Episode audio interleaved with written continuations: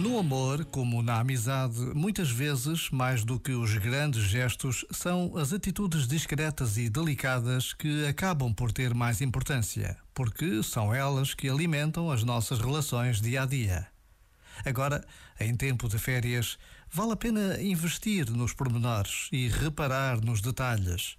Afinal, é isto também o que Jesus nos ensina a ser delicado a ponto de investir nos pormenores na nossa relação com o próximo. Este momento está disponível em podcast no site e na app.